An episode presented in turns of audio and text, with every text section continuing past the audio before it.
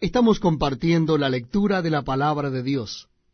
Lo estamos haciendo en el Nuevo Testamento. En esta oportunidad es en el Evangelio según San Juan, capítulo 20. Evangelio según San Juan, capítulo 20. Dice así la palabra de Dios. El primer día de la semana, María Magdalena fue de mañana, siendo aún oscuro, al sepulcro, y vio quitada la piedra del sepulcro. Entonces corrió y fue a Simón Pedro y al otro discípulo, aquel al que amaba Jesús, y les dijo, Se han llevado del sepulcro al Señor, y no sabemos dónde le han puesto. Y salieron Pedro y el otro discípulo, y fueron al sepulcro.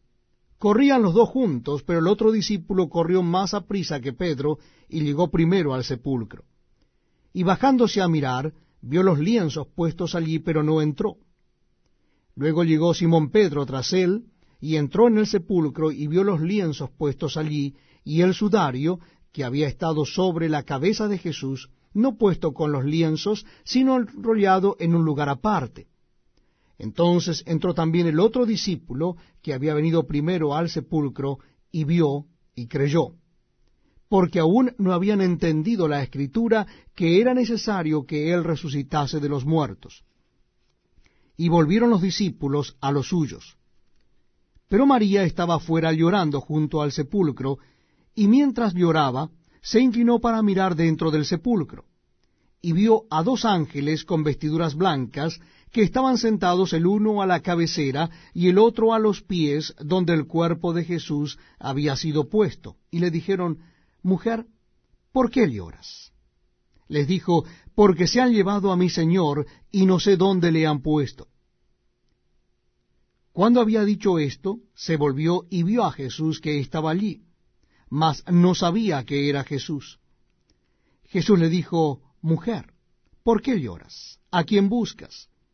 Ella, pensando que era el hortelano, le dijo, Señor, si tú lo has llevado, dime dónde lo has puesto y yo lo llevaré. Jesús le dijo, María. Volviéndose ella le dijo, Raboni, que quiere decir maestro. Jesús le dijo, No me toques, porque aún no he subido a mi Padre. Mas ve a mis hermanos y diles, Subo a mi Padre y a vuestro Padre, y a mi Dios y a vuestro Dios. Fue entonces María Magdalena para dar a los discípulos las nuevas de que había visto al Señor, y que él le había dicho estas cosas.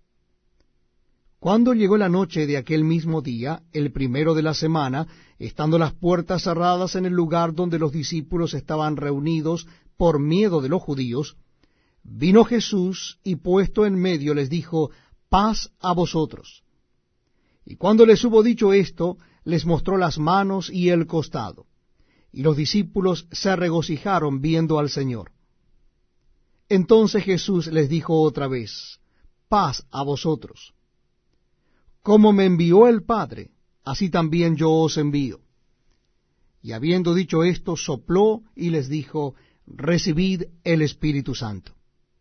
A quienes remitiereis los pecados, les son remitidos, y a quienes se los retuviereis, les son retenidos. Pero Tomás, uno de los doce, llamado Dídimo, no estaba con ellos cuando Jesús vino. Le dijeron pues los otros discípulos, al Señor hemos visto.